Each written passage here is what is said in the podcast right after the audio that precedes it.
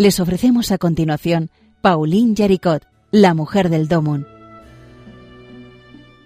Un programa dirigido por Obras Misionales Pontificias de España.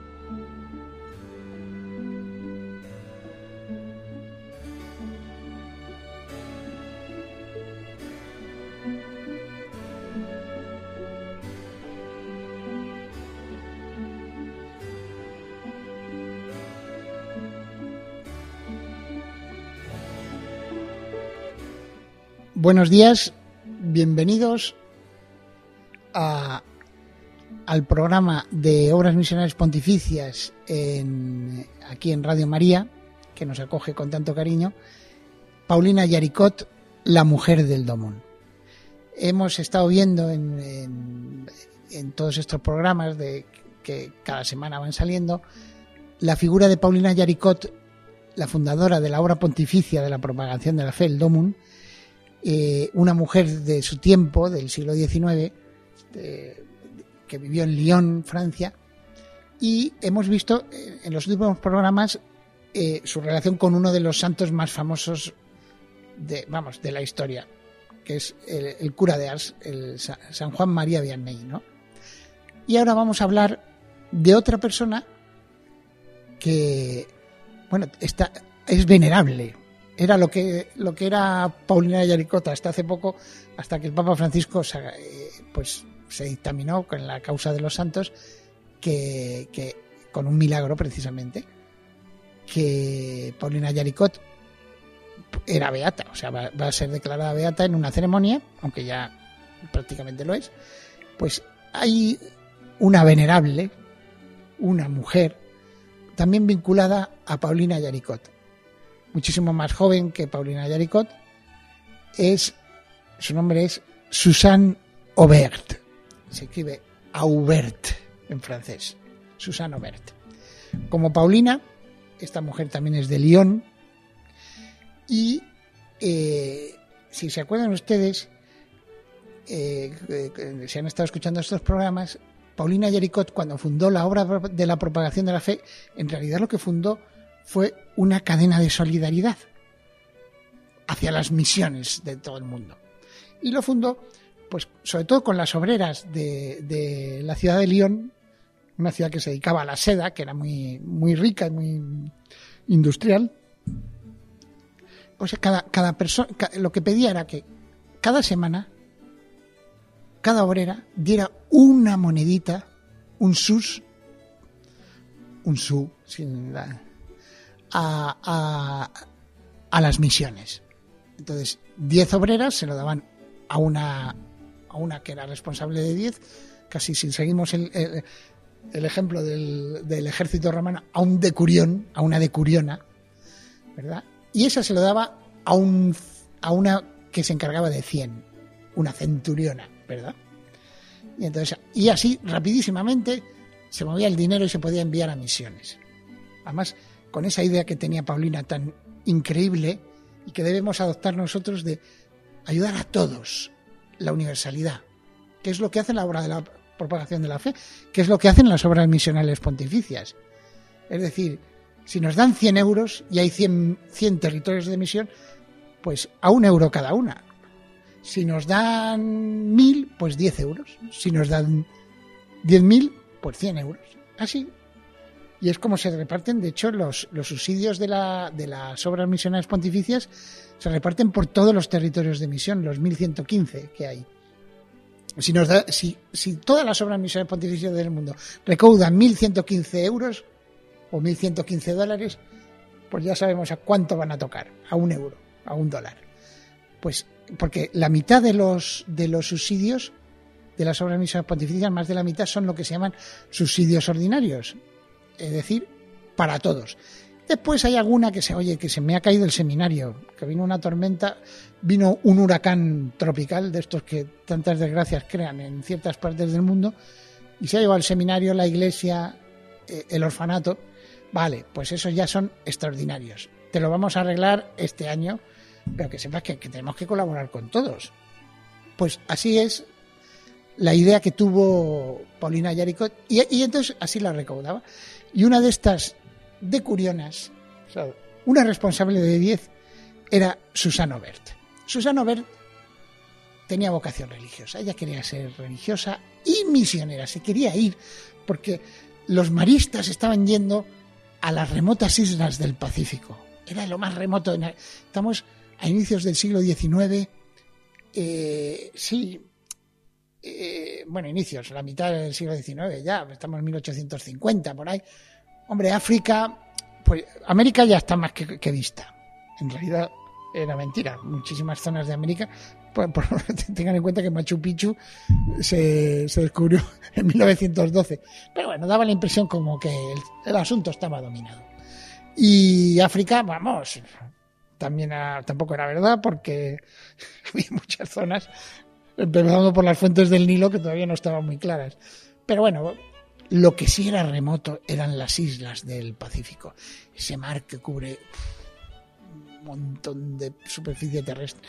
Ahí pues y ahí iban los maristas, muchos a morir, eh, lanceados, eh, los misioneros. Entonces ella quería irse allí. Pero su familia, que también era una familia relativamente no tan, tan rica como los Yaricot, pero con posibles, que le dice, ¿no? Pues eh, no le dejaba, la dejaba. Entonces, ¿qué hacía? Oye, pues ya que no me dejas, me dedico a prepararme, porque la mujer era muy lista y se estaba preparando para ser misionera, Susan, nuestra querida Susan, y, después a colaborar con la obra de, Paulina Yaricot, convirtiéndose en una decuriona, una, una, una responsable de 10 obreras que le daban la pequeña monedita cada semana y ella iba a buscar a la de 100 y se lo entregaba, para que después todo se pusiera en común para enviarlo a misiones. Entonces, eh, esta Susana Bert eh, en Francia no es muy conocida, pero en Nueva Zelanda puede ser que sea una de las 10 personas más importantes de la historia del país, para que se hagan una idea de quién estamos hablando. O sea, piénsenos en España, si, independientemente de buenas o malas, ¿quiénes son las 10 personas más importantes de la historia de España? Pues uno empieza a saber, no sé, yo qué sé. ¿Isabel la Católica? Pues eso, Isabel la Católica. Eh, ¿Quién más? Pues Colón, pues venga, Colón. Y así, San Ignacio de Loyola, por favor. Yo creo que también es, está entre las 10 personas más importantes. Y San Francisco Javier yo también lo metería, pero bueno, algún algún laicista diría, vamos a quitar las personas religiosas, pero bueno, pues eh, Susano es una de las 10 personas más importantes de la historia de Nueva Zelanda, para que se hagan una idea. Aunque en Francia no es, porque se fue, se fue de misionera. Bueno, entonces, como le decía, estaba la mujer esta colaboraba con la obra de la propagación de la fe, que no solo era eso, no solo era lo de, sino también era la promoción misionera. Tenían esa revista que fue la la que más tirada tuvo de Francia, en la laica Francia, la absolutamente laicista Francia del siglo XIX, la publicación que más tiraba era una revista de misiones, que llevaba una, una, cantidad increíble de ejemplares. Se llamaba Anales de la Propagación de la Fe. parecía lo de Tácito, no sé si saben, conocen ustedes literatura clásica latina, pues Tácito tenía anales, eran los año a año lo que iba pasando en el Imperio Romano, ¿no? Pues eh, eh, eh, aquí se hacía un recorrido año a año con testimonios de misioneros. Entonces las revistas se las pasaban unos a otros para leer las aventuras de estos misioneros y las cosas increíbles que ellos veían y cómo predicaban el Evangelio y la respuesta de la gente y cómo rezaban y cómo llegaban a no sé dónde. Pues esas, esas historias eh, se recogían en esta revista. Que Susan, que todavía no podía ser misionera, sus padres no la dejaban, eh, pues también repartía, sin saber que ella con el tiempo se convertiría en la protagonista, una de las protagonistas de la revista, ¿verdad? Eh, entonces, curiosamente hablábamos en los últimos programas de San Juan María Vianney y esta mujer también fue a ver a San Juan María Vianney. Además, por, les hablaba en un último programa cuando se despidieron Paulina Yaricot y eh, el cura de Ars, eh, San Juan María Vianney, en Ars, eh, pues ya se despidieron y, pues eso sería, pues por esa época, eh, Susan fue a ver al cura de Ars para decirle, ¿qué hago? Es que vaya familia, no me deja, no me deja irme. Y tampoco quiero hacer una tragedia. O sea, no, no voy a... Ahí te quedas, papá, ahí te quedas, mamá, me voy de misionera. No, quiero irme, pero, hombre, dejando las cosas bien, que no... Y no me dejan. Y dice... Y entonces le dijo el cura de Ars, dijo, mire, mi querida niña, usted partirá, porque era una cría todavía, tenía 20 años o algo así, dice, usted partirá a las misiones en dos años y yo le ayudaré más en la muerte que en vida. O sea, le dijo el cura de le voy a ayudar cuando, esté, cuando yo muera, que le quedaban muy pocos años, verá cómo, le ayudo. Y, y lo único que cuántas cruces y cuántas dificultades le esperan en vida. El caso es que por fin, ya relativamente mayor Z, o sea, con 24 años, sus padres dijeron, si es que es lo que quiere, esta mujer no, se nos casa, quiere ser, y encima no quiere ser monja aquí, no quiere ser religiosa aquí en, en Lyon, en Francia, se quiere ir de misionera. Pues al final la dejaron.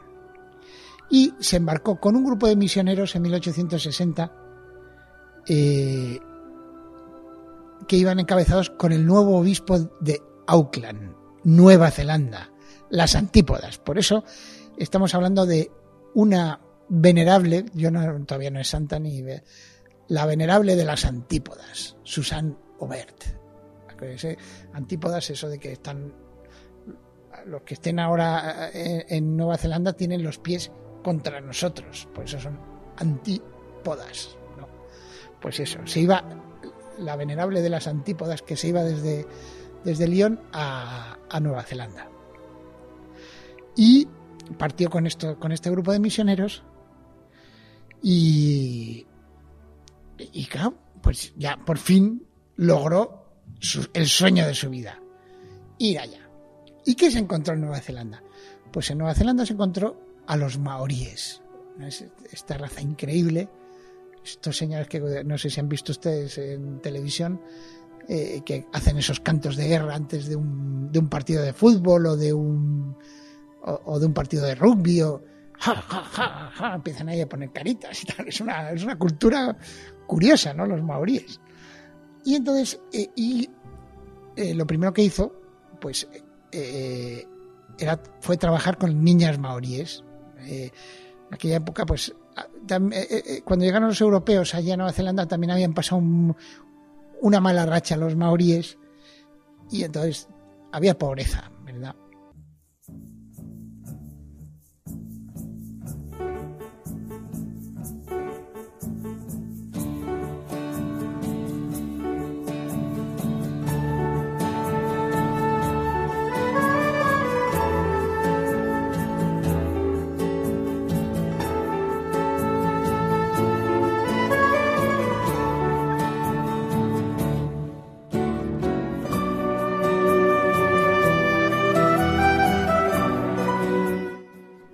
Entonces empezó a trabajar en, la misión maorí eh, eh, de los maristas en un sitio que se llama Hawks Bay.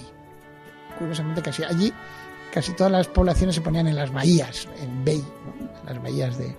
Y entonces estuvo trabajando allí, en la tercera orden de María. Y entonces era muy. Era, la verdad es que empezó. la gente la apreciaba, porque esta mujer es muy lista. Cuida a todos, pero es muy lista la verdad es que había hecho trampas, o sea, no es que fuese la típica persona que dice, no, me quiero ir a misiones, me quiero ir a misiones y ya está. No, la mujer se había preparado, pero bien, bien. No solo espiritualmente, que tenía una visión para su época increíble de tolerancia, de, lo que dice el Papa Francisco, de eh, anunciar el Evangelio y a veces con palabras. Pues esta mujer, eso eh, eh, para mí es un ejemplo. Si uno lee lo poco que, escribió, em, empezando por las constituciones y los escritos que hace para la congregación que después fundaría, pues llama la atención la visión que tenía. O sea, una visión de tolerancia y, en el fondo nacida de la obra de la propagación de la fe, donde estuvo ahí la mujer leyendo los anales de, la propagación de la fe, eh, recogiendo las monedas de sus para las misiones, del Domun, etc. O sea que eh, es, de alguna manera, eh, es una hija espiritual de Pauline Jaricot, a mi modo de ver. Es una afirmación quizá un poco bruta, pero, pero oye, se formó en, en el guion misionero de Pauline Jaricot, ¿no? Y eh, que había, porque les decía yo que había hecho trampas. Porque en secreto estuve estudiando cursos de medicina en Francia. Claro, no me dejan irme a misiones, mis padres, pues voy a, voy a estudiar cursos de medicina. En aquella época era lo de, un machismo brutal una mujer estudiar medicina. Vamos, la ven en la facultad de medicina y la, la expulsan. Pero bueno, ya se buscó ella la vida y estudió de verdad, ¿eh? O sea, no es que fuese, no es que leyera un libro sobre cómo cuidar eh, la gripe, no, no. O sea, estudió de verdad medicina. Entonces, esto, cuando llegó allí, entre los maoríes, pues la ayudó muchísimo. O sea, y, además era una mujer lanzada. O sea, recorría los bosques para ayudar a los maoríes, a pie, a caballo, se montaba a caballo. ¿Eh? Que eso ya no que, que, todo el mundo en el siglo XIX, como no había coches, montaba a caballo. No, no. Era, era una cosa que, había que ponerse a hacerlo. Y además es una señorita de la Francia del siglo XIX, por favor. Siempre vamos en carro. Y también aprendió a nadar. Imagínense una mujer nadando. ¿No? Le vuelvo a decir, es que era una mentalidad a veces tan, tan tosca que, que a nosotros nos ofende, ¿verdad? Pero bueno, era la mentalidad de la época. Y que, no, que vamos, en modo alguno deberíamos compartir, pero bueno, hay que comprender. Entonces, eh, eh, era, como les decía, era muy lanzada y empezó a hacer eh, experimentos con los medicamentos. O sea, se encontró con la, con la cultura de los maoríes, la medicina tradicional de los maoríes, y entonces con sus conocimientos de medicina, pues empezó a hacer pruebas. Y les, y curaba a la gente. Además, de manera asombrosa. Llamaba la atención su, su, capacidad de curar. Sobre todo, ten, en cuenta que a, los maoríes les estaba pasando lo mismo que les pasó a, a los americanos cuando llegaron los colonizadores europeos a América. Tanto los españoles como los franceses y los ingleses en el norte, pues llevaban enfermedades que los, los naturales no habían sufrido, porque habían estado aislados. O sea, lo estamos viendo con el COVID, que no se sabe de qué animal viene, etcétera. Pues eh, la mayor parte de, las grandes pestes y, enfermedades que sufrió lo que se llamaría Eurasia, ¿no? Lo de que es desde, desde más o menos Lisboa hasta Tokio, que es horizontal, pues casi todas venían de animales. ¿Qué les pasa a América? Como esto es, es una teoría de, los, de, muchos historiadores que prácticamente todos la comparten, que eso, las enfermedades en América se distribuían de manera muy distinta porque América es hacia abajo, o sea, pasa por muchas eh, eh, líneas de temperatura, ¿no? En cambio, Europa y Asia hacen, es horizontal, entonces las enfermedades se, vamos, eh, alguien pilla algo en Pekín o en Wuhan, ¿verdad? Y acaban sufriéndolo todos y viene la peste de, que cíclicamente venía a Europa o que iba para allá también, etcétera. Entonces, todas esas enfermedades no las habían pasado los americanos y cuando llegaron los colonizadores, conquistadores o como los queramos llamar europeos, aquello fue terrible. O sea, eh, eh, fue lo que mató a la población de una manera increíble. O sea, no estaban preparados para estas enfermedades. Pues eso les estaba pasando a los maoríes, pero en vez de en el siglo XVI y XVII, en el siglo XIX. Entonces estaban teniendo pues enfermedades como difteria, tifus, escarlatina, cosas que no habían sufrido ellos.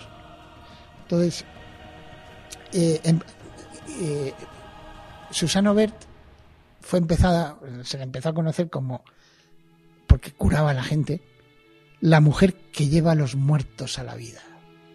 O sea, venía una aldea maorí y le decían, ahí viene la mujer que lleva a los muertos a la vida. Así la llamaban.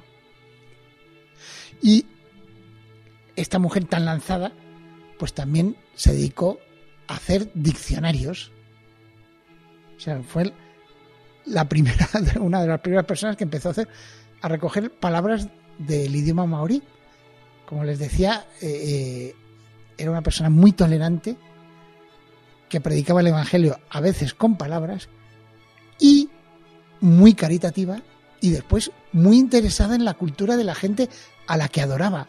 Ya veremos en el próximo programa lo que decía de los maoríes cuando funda su congregación, que se deben sobre todo a ellos, porque nacieron, dice, nuestra congregación, que se llamaba Las hijas de Nuestra Señora de la Compasión, fíjense, compadecerse, nuestra congregación nació en una aldea maorí y por lo tanto se lo debemos todo a ellos. O sea, es un respeto por la cultura maorí que, no era común en su época.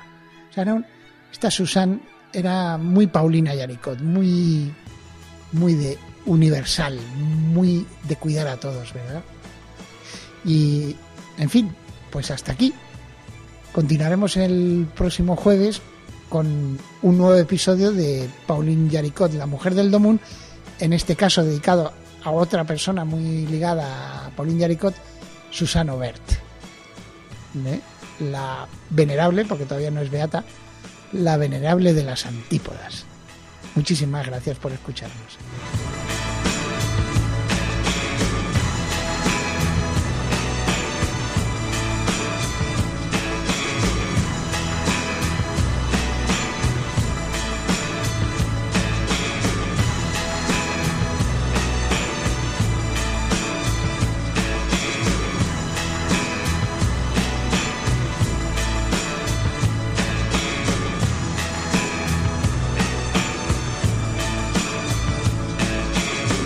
Recordarles que hay un, buzón donde pueden dejar sus sugerencias y también sus impresiones que se llama la mujer del domun arroba radiomaria.es recuerden todo junto la mujer del domun arroba radiomaria.es que es eh, pues es como el programa se llama Pauline Yaricot la mujer del domun pues es muy sencillo de recordar.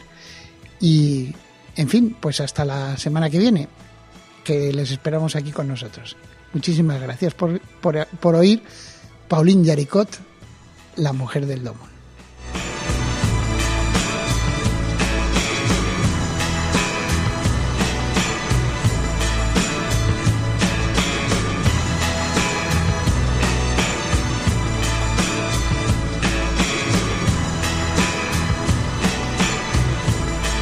Han escuchado en Radio María Pauline Yaricot, la mujer del Domun.